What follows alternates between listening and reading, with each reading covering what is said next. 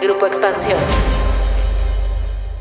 Cometemos muchos errores de lenguaje, de concepto. Que aunque no seamos anónimas, se ha borrado el crédito. No es nuestra responsabilidad educarlos en feminismo. Llevo una semana aguantando acoso callejero. Primeras víctimas son los niños. Cuando le dices a un niño no llores porque pareces niña, uno le estás enseñando que ser niña es algo malo. Porque en el mundo habemos mujeres que necesitamos escuchar las historias de aquellas que son un ejemplo a seguir. Mujeduría. Historias que no sabías que necesitabas. Soy Blanca Juana Gómez Morera, dirijo Expansión Publishing. Soy host de Mujeduría. Una de las tareas que yo tenía pendientes era la invitada de hoy.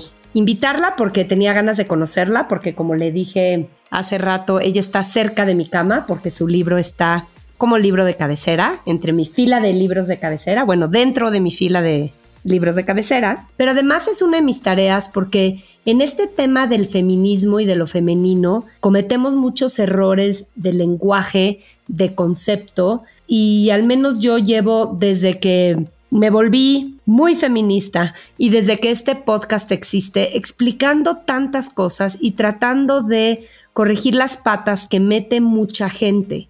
Ahí les va lo que les quiero. ¿Por qué quería invitar a Erendira Derbez hoy? ¿Les ha pasado que las rechazan por ser feministas o que los hombres les están todo el tiempo cuestionando las actitudes de las feministas o que la palabra estorba o que gente que ustedes consideran que son aliados de lo femenino, hombres, y que son chidos y que están viendo por las cuestiones de género, la riegan todo el tiempo en sus chistes o en su lenguaje?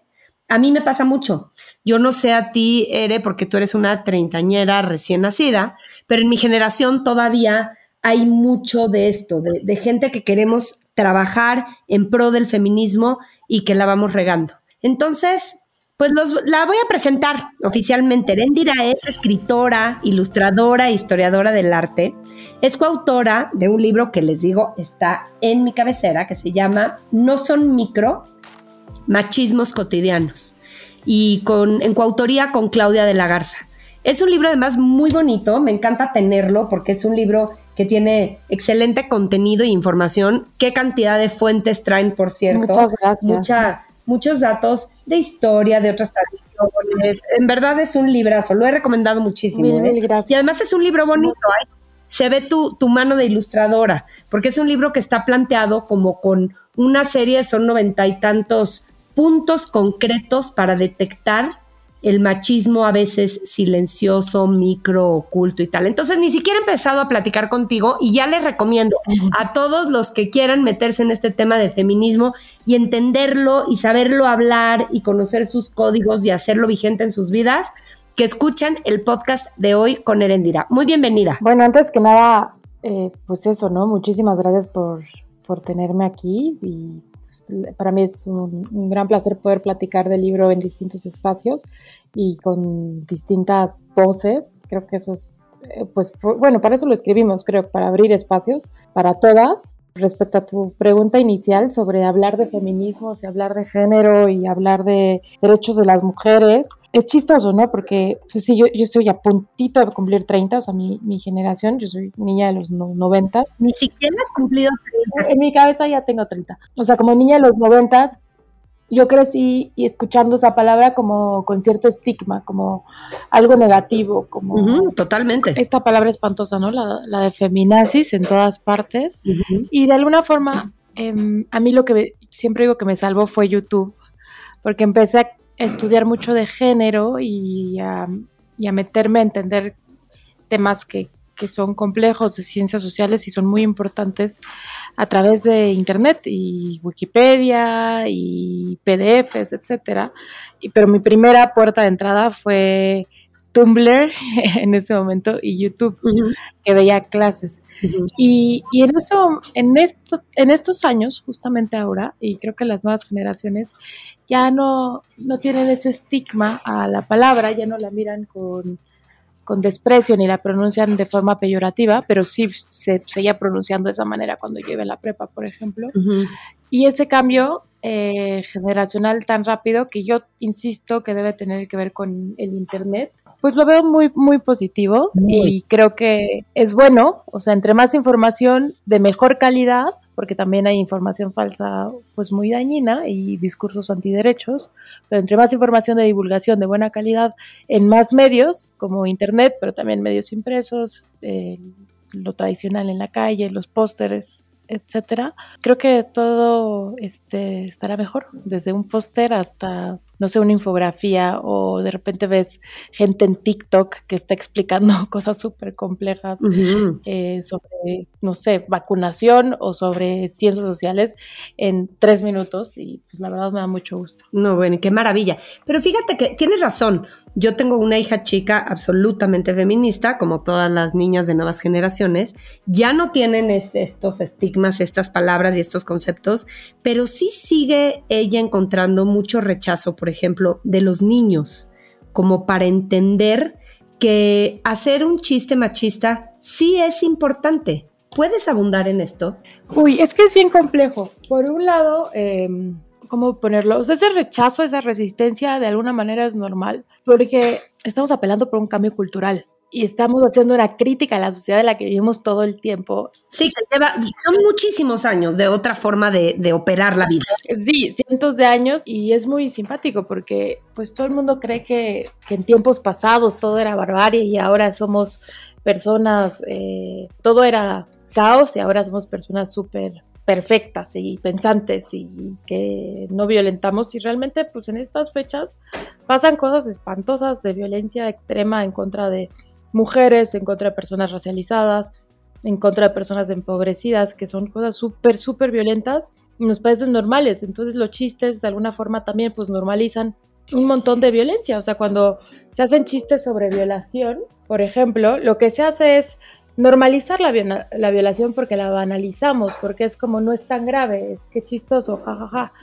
Y eso eh, que pareciera que es poca cosa, realmente tiene repercusiones muy grandes, porque la realidad es que vivimos en un país donde revisamos la situación de la violencia en contra de las mujeres y realmente pues, es apabullante. Este tema de los micromachismos, insisto que me gusta cómo lo tienen planteado en el libro, porque es en menos de una cuartilla, número uno, número dos, número tres, número cuatro, y van hablando de, de miles, ¿no? Del mansplaining, de el trato condescendiente, lo tengo aquí conmigo, de las profesiones clásicas de hombres, de cómo tienes que portarte como señorita, de mil cosas que ni siquiera te das cuenta que, pasan y de verdad es, te abren los ojos de, por ejemplo, eh, señalan muchas frases y con unas ilustraciones muy padres. Hay una que ponen, ¿no te vas a arreglar para salir? Que se me hace algo pues normal que nos decimos entre mujeres. Y contesta la chava, ¿no? En la ilustración, arreglarme si no estoy descompuesta. Y me encanta porque el lenguaje es mucho. El lenguaje y la forma de expresar eh, no nos damos cuenta de lo que decimos. Y si vamos haciendo conciencia de estos cambios que aparentemente son menores en el lenguaje, podemos realmente hacer cosas grandes, ¿no? A nivel social. Es que efectivamente, o sea, las palabras, pero también eh, esto que, pues sí, el, lenguaje gráfico, el lenguaje visual, pues moldean nuestro pensamiento. O sea, eh, tienen que ver con la forma en la que nos aproximamos al mundo, tiene que ver con, con la forma en la que nos comunicamos, la forma en la que mandamos un mensaje. Y esto efectivamente tiene repercusiones sociales muy fuertes. Entonces, esta viñeta de de arreglarse, que pues es como chistosa, es bastante inocente, o sea, no tiene absolutamente nada de malo decir me voy a arreglar, o sea, lo decimos todos los días, pero sí es muy interesante reflexionar un poquito acerca de ella. El libro justamente es, es una reflexión eh, de todos los días. Eh, cuando Claudia y yo lo empezamos a escribir, hicimos como listas, eh, como especies de cartografías, diciendo, bueno, esto pasa en la calle, esto pasa en el trabajo, esto pasa en la escuela, es interesante porque Claudia y yo nos conocemos en un contexto académico y es súper bonito porque Claudia era mi profesora, fue mi profesora en la licenciatura y en la maestría, entonces es, es una relación muy, sí, de muchísimo aprendizaje y de reconocimiento mutuo, o sea, evidentemente yo creo que yo le he aprendido mucho más a ella que ella a mí, evidentemente, pero pues la verdad es que ha sido bien bonita la, la relación. Y el caso es que empezamos a hacer estas listas como en la escuela, en la calle, en la casa, en el cuerpo, en la vida privada, en la vida sexual, etcétera.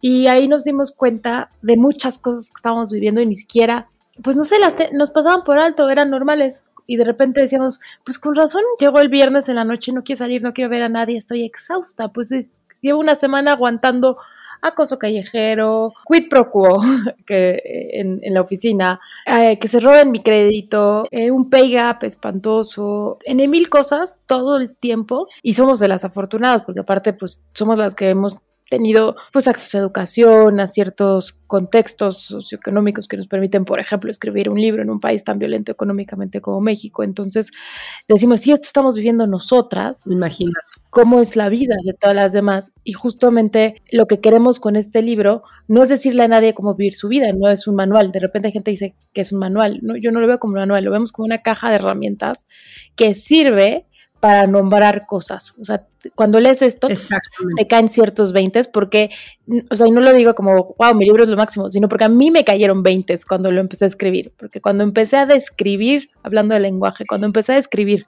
lo que estoy viviendo y cuando lo mezclo aparte con pues, teoría feminista, porque las dos hemos estudiado bastante eh, teoría y ella aparte es doctora en ciencias, ciencias sociales, todo tenía mucho sentido y decíamos, esta información la tenemos que compartir y queremos hacer un libro de divulgación que llegue a más lugares y que, y que sirva, que sea una caja de herramientas para que otras personas puedan nombrar su, su realidad o su situación, lo que sea que estén viviendo en ese momento. Y al principio lo pensamos sobre todo para personas jóvenes, porque decíamos, pues ahí es el, ahí es el futuro, ahí es donde hay un cambio cultural importantísimo, generacional. Y la muy bonita sorpresa del libro es que hemos visto que llega a manos muy distintas de distintas edades. O sea, ha sido un...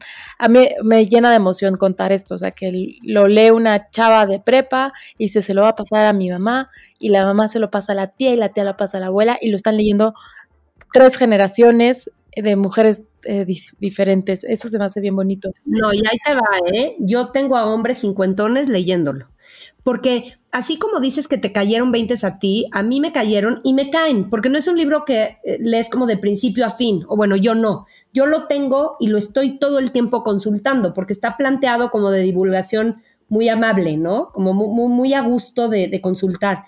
Y lo que me pasa es que en todos estos temas de género que muchos amigos, empresarios y altos ejecutivos se están metiendo, quieren genuinamente entrarle y tienen mucha torpeza. Y me preguntan cómo le entro.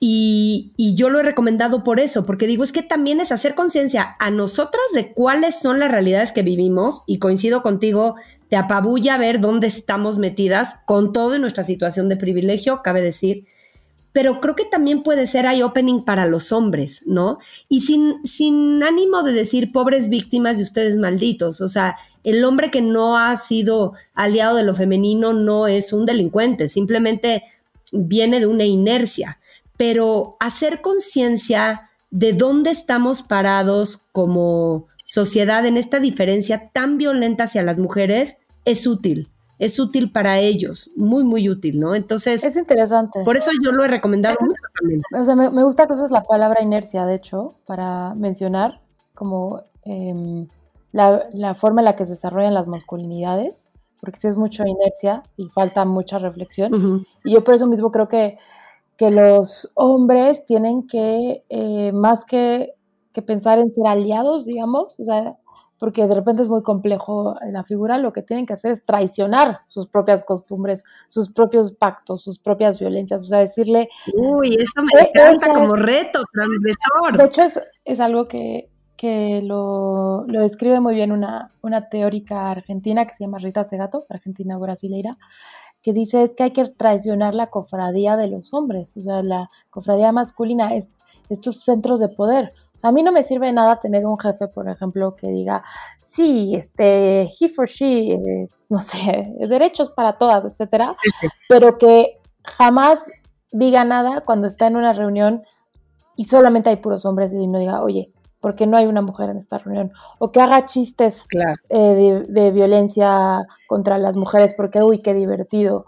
Y bueno, es que así somos los hombres, ¿no? Como decía Trump, el locker room talk. O sea, a mí, o sea, eso, ahí es donde los hombres tienen que hacer cosas. No, no es fácil, efectivamente hay una inercia, pero justamente creo que tienen muchísimo que hacer para con ellos mismos.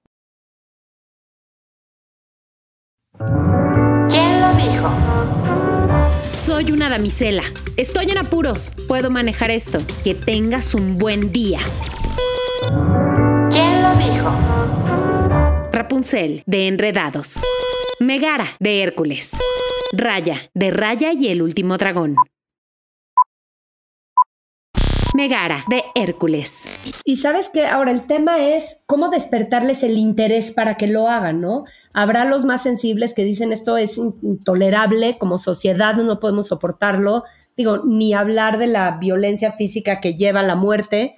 En la empresa, creo que este podcast es más de un ambiente de negocios. Quienes pasan por aquí son grandes mujeres de negocios que están metidas en las empresas.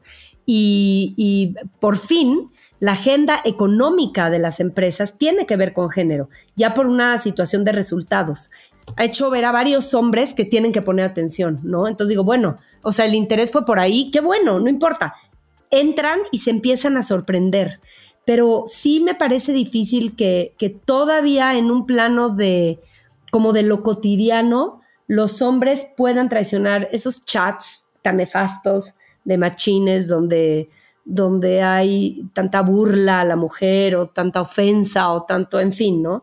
Pero bueno, poco a poco y poco a poco. Ahora yo te quiero poner un reto a ti. Tú eres ya quedamos que bastante menor que yo, porque te llevo 20 años prácticamente, pero evidentemente tú también tenías cajitas de cómo debían de ser las mujeres cuando eras niña. Yo seguramente mucho más que tú. Me gustaría que me dijeras cuáles eran esas cajitas y yo te puedo compartir algunas de las que tenemos que ir venciendo, porque no es como que, ay, te das cuenta y ya la vencí. O sea, es algo que nos pesa, ¿no? Y que traes como encima como una creencia muy instalada en tu sistema que tienes que seguir combatiendo. Yo tengo varias, una y una, vas primero. Tengo un montón de cajitas y justamente creo que una que tiene mucho que ver con, tu podcast, que es como respecto pues, a sectores profesionales que se mueven más como en el círculo empresarial. Yo, yo tengo un estudio, un estudio de diseño con mi socio y a mí una cosa que me ha costado muchísimo trabajo es aprender a cobrar y aprender a hablar de dinero porque yo aprendí que esos no eran temas. y lo, aprendí, o sea, ha sido un trabajo que creo que lo he, lo agarrado muy joven, o sea, me, di cuenta rápidamente que estaba de alguna forma eh, reproduciendo estereotipos sobre cómo debe de ser la economía y que las mujeres pues tenemos que estar rezagadas y cobrar menos y sentirnos menos. Y a la fecha ha sido muy interesante porque ahora amigas mías, me, e incluso algunos amigos jóvenes, sobre todo hombres jóvenes, me dicen, oye, ¿cómo cobro esto? Eh, y yo les digo, a ver, tú, esta es mi cifra, porque esto cuesta mi trabajo, esto vale mi estudio, mis horas, etcétera, y no te bajas, y si no te lo quieren pagar, pues ni modo. O sea, o sea obviamente pues yo dono mucho trabajo a organizaciones de la sociedad civil o a proyectos autogestivos, pero a empresas, a, a gente que evidentemente tiene, está haciendo negocio, digamos, tengo que aprender a, decirles, oigan, esto vale mi trabajo. Y ha sido una cosa, al principio no sabes la vergüenza, o sea, la, como si yo estuviera haciendo algo malo, que es absolutamente nada malo, que es cobrar tu trabajo. Y era, y pues es que estaba cargando una tradición machista tremenda. De hecho, les recomiendo. Es que las mujeres no hablamos de dinero, como que no, como que no está bien visto. sí, pues porque nos lo prohibieron y porque también, pues, vemos cómo funcionan las casas y en la mayoría de las casas, aunque las mujeres sean muy responsables en la administración de los hogares, pues en la mayoría de los casos quienes toman las decisiones económicas son hombres. Totalmente. Y hace tiempo, de hecho, escribí un artículo que pueden consultar en la revista Este País, que se llama Llamado a no trabajar gratis. Ok. Y, y realmente son mis peripecias en como pues como ilustradora, como escritora, como sí, pues, como creadora, como autoempleada o emprendedora. Eh, sí, o sea, porque realmente creo que esa es una gran lección y, y urge que, que, hablemos de dinero eh, sin vergüenza, porque pues nuestro trabajo vale y porque también la realidad es que en el mundo las muchas mujeres no pueden eh, vivir libremente y tienen que estar comprometidas a relaciones abusivas de pareja, familiares, etcétera, ¿por qué no son independientes económicamente? Híjole, se me antoja entrar en el tema fuerte porque totalmente, o sea... No estoy diciendo que sea culpa de las víctimas, para nada, o sea, es el sistema Y, de red, y no tendrías que tener dinero para vivir una vida libre de violencia, para nada, o sea, hay un problema estructural mucho más grande, pero no lo podemos hacer todavía nosotras meternos más el pie. Sí, no, pero tenemos que vivir con dinero, punto. Y cuando tú no tienes dinero tuyo y cuando no aprendiste a ganarlo o a cobrarlo por ti misma, entonces no tienes independencia. Y muchas mujeres siguen en relaciones tóxicas o en trabajos tóxicos porque no se atreven a demandar el dinero que merecen tener. Y fíjate que nos, es, todavía más complejo. O sea, yo sé de mujeres, eh, o sea, tengo pues, amigas de distintas edades y de distintos contextos, este, amigas pues muy exitosas profesionalmente que producen, o sea, que ganan mucho dinero y que les han jugado súper chueco, eh, ya sean sus exparejas, ex esposos o algunas eh, personas de su equipo porque decía, no, yo no sé esto, yo no sé lo administrativo, este, no tengo idea de educación financiera, que lo resuelva mi esposo. Corte a eh, desfalcos tremendos, o sea, no, cifras así. Tremendo. Tremendos. Y es como, a ver, tú eres hiperinteligente, tú has levantado casi que un, o sea, toda una marca, toda una empresa, etcétera. Y no se te ocurrió que puedas revisar tú tu dinero porque toda la vida te han dicho que no, que no vales para eso, cuando realmente no es tan difícil aprender a, no sé, tener tu propia cuenta bancaria, transferirte a ti misma, hacer una cuenta de inversión, etcétera. O sea, no es imposible, pero pues te dijeron que no y es impresionante ver a mujeres hiper exitosas, muy famosas, que dices, o sea, es lo máximo, o sea, que las veces de lejos dices, wow, qué bárbara, en problemas fuertes económicos porque la expareja les robó, literalmente les robó, porque ellas no sabían cómo, cómo funcionaba su cuenta en línea, cosas así. Son como, son como cajitas primas hermanas. Una es las mujeres no hablamos de dinero y otra es las mujeres no somos buenas para los números, ¿no? Que son como, como parte del, del mismo combo de esa creencia de no, esos temas no son para mí y que a nivel profesional te hunden. Te hunden y a nivel académico. Entonces, me fascina tu columna. O sea, y tiene que ver con, de hecho hay un artículo que hablando de cajitas que tengo metidas, eh, usted seguramente te vas a reír, pero tú sabes lo que yo me tardé en aceptar que yo era una persona inteligente. Como no tenía muchos referentes mientras crezco y como siempre todo era, o sea, en las, escuelas en las que iba que eran pues la mayoría era como el compañerito listo, el compañerito listo y ella que está un poco loca, o sea, así decía, no, pues yo no, yo no sé, o sea, yo no, yo no soy capaz, etcétera. Y crecí con creyéndome menos intelectualmente toda la vida porque tenía metido que los hombres eran más inteligentes, lo cual es absolutamente falso, pero pues así se ha escrito la historia y así se ha defendido y hay gente hasta la fecha que lo dice, incluso en, pues no sé, en foros muy importantes como el, eh, pues no sé, foros eh, gubernamentales importantes y parlamentos, me acuerdo del Parlamento Europeo hace tiempo un un, parlamentario, eh, que no sé, me acuerdo si griego, de dónde, diciendo que las mujeres no debían de estar ahí porque no, no les alcanzaba el cerebro, cosas así. Y pues crecimos con una historia de pues, súper machista, una historia intelectual muy machista, y de repente descubrimos que no solamente somos capaces de pensar y escribir y crear todo, porque lo hemos hecho todas las, todo el tiempo, sino también que somos perfectamente capaces de sumar, restar, multiplicar y también hacer si queremos una carrera científica. Además, basta atrás en la historia, aunque hablábamos de que llevamos muchos años de estos sistemas machistas, por ahí también lo dice tu libro, ¿no? Eh, anónimo, los autores anónimos, la gran mayoría eran mujeres. No es que las mujeres no estuvieran generando obra o, acciones inteligentes en la historia, lo que pasa es que no se visibilizaban y no se sacaban a la luz. Sí, esa, esa frase es de un cuarto propio, es muy bonita porque este ensayo habla acerca de pues, las mujeres en la literatura y esta idea del anonimato que tiende a ser una mujer, pues es cierto, o sea, eso, ha pasado a lo largo de la historia del arte,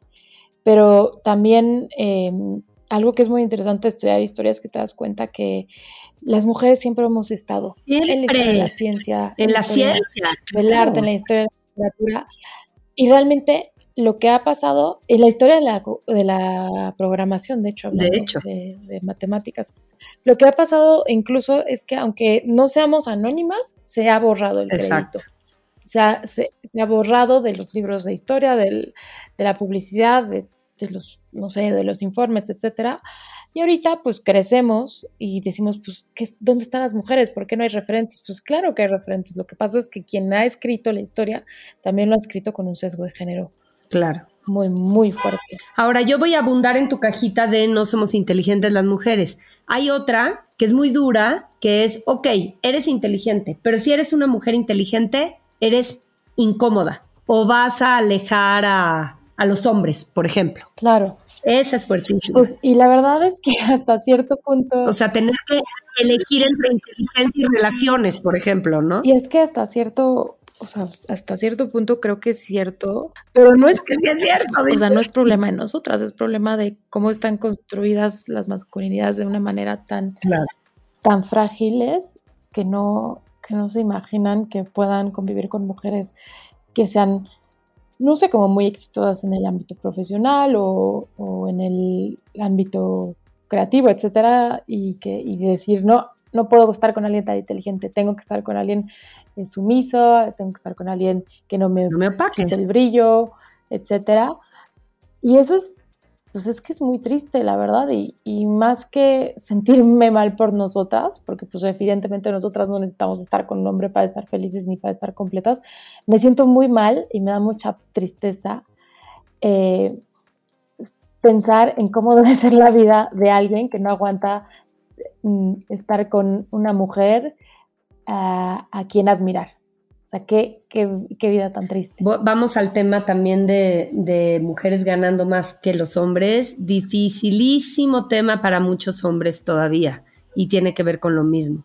Ahora, hablando otra vez de, hombres y mujeres, muchas veces en, en, tu libro y en varias de las entrevistas que ustedes dieron en su momento cuando se lanzó y tal, lo han dado, se hablaba de que no es nuestra responsabilidad estarlos educando, que ellos, por ahí hay una, una, viñeta que también pone, hay Wikipedia, o sea, métanse y averigüenle tantito, o sea, no es nuestro tema y tal.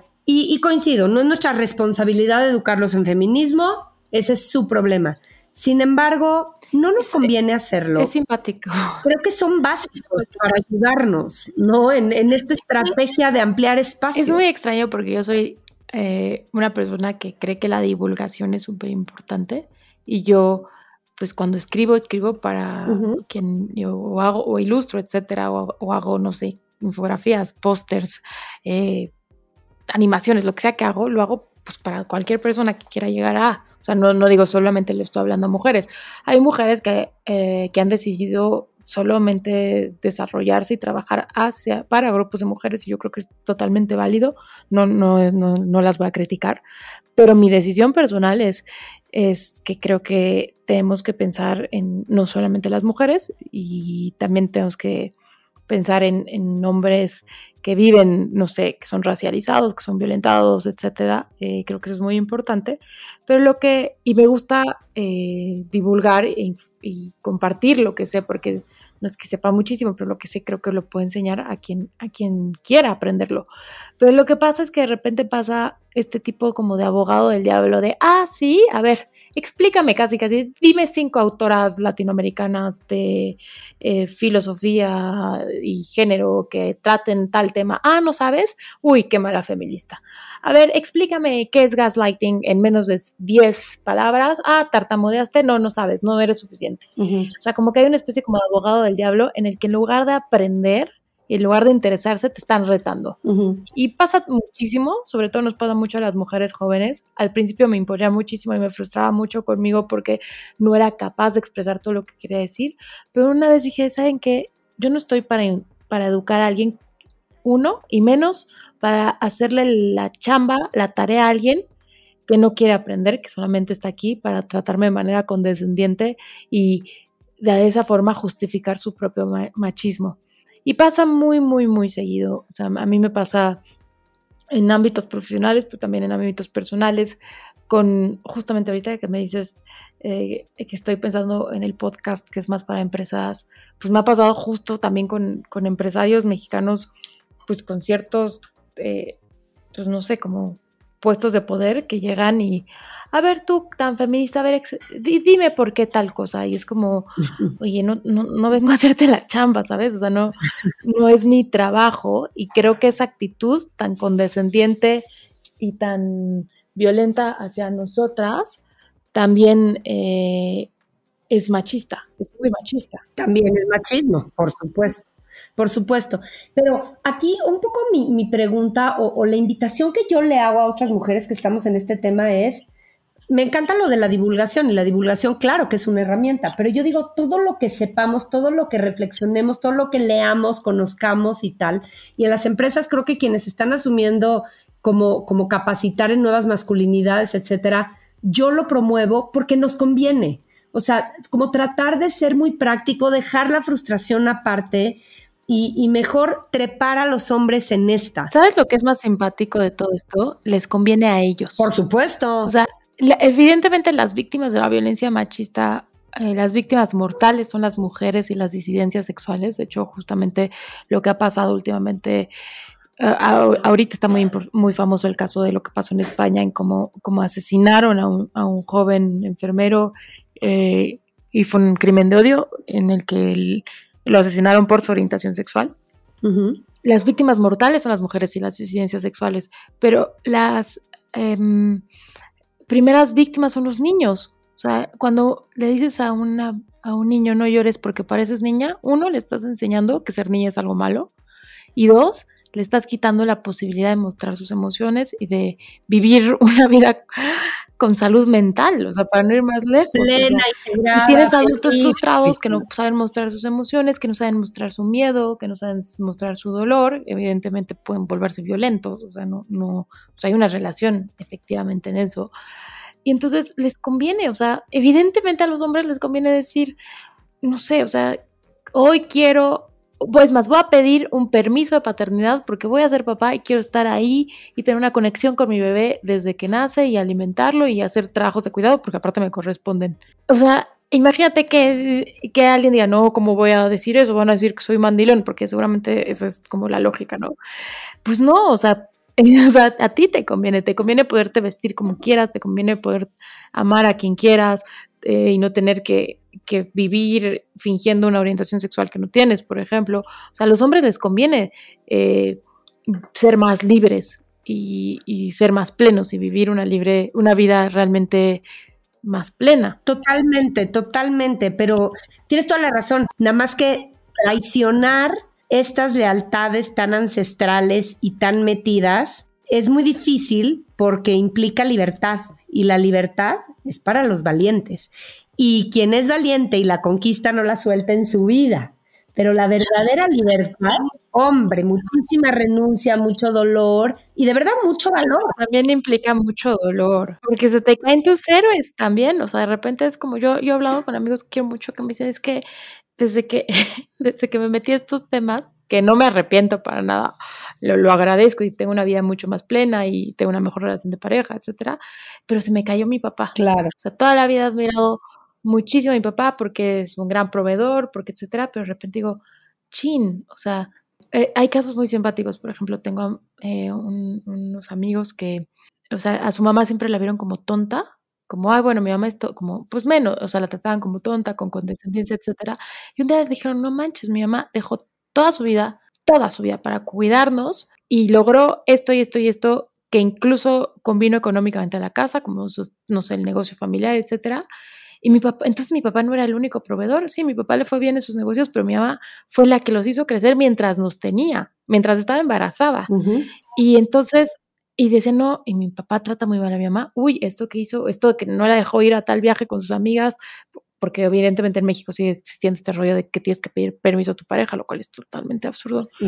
Y dices, ay, se me cayó mi papá y qué dolor que me caiga mi papá, porque había sido mi héroe toda la vida, entonces tengo que repensar cómo acercarme a él, también desde el cariño, también pues, amándolo como, como la relación de amor que tengo con él, pero replantearla y también replantear mi relación con mi madre, decir, mi mamá es una persona inteligente que tuvo muchos menos oportunidades y aún así hizo esto y esto y esto, y es una persona amorosa que me ha cuidado y el trabajo cuidado vale, etcétera, pero pues no deja de ser muy doloroso, o sea, es, es, es, un luto de alguna manera. Es un luto, es una pérdida de que lo establecido se te caiga y otra vez, eso es solo para los valientes, pero como como a cualquiera que le dices quiere ser valiente, es muy raro el que te dice, no, no, no, no, yo no lo soy. Apelar a la madurez, a la evolución y al valor siempre funciona. Y de verdad es que yo por eso reto a todo mundo. Tú no puedes ser una mujer o un hombre hoy moderno y vigente sin estar preocupado por estos temas.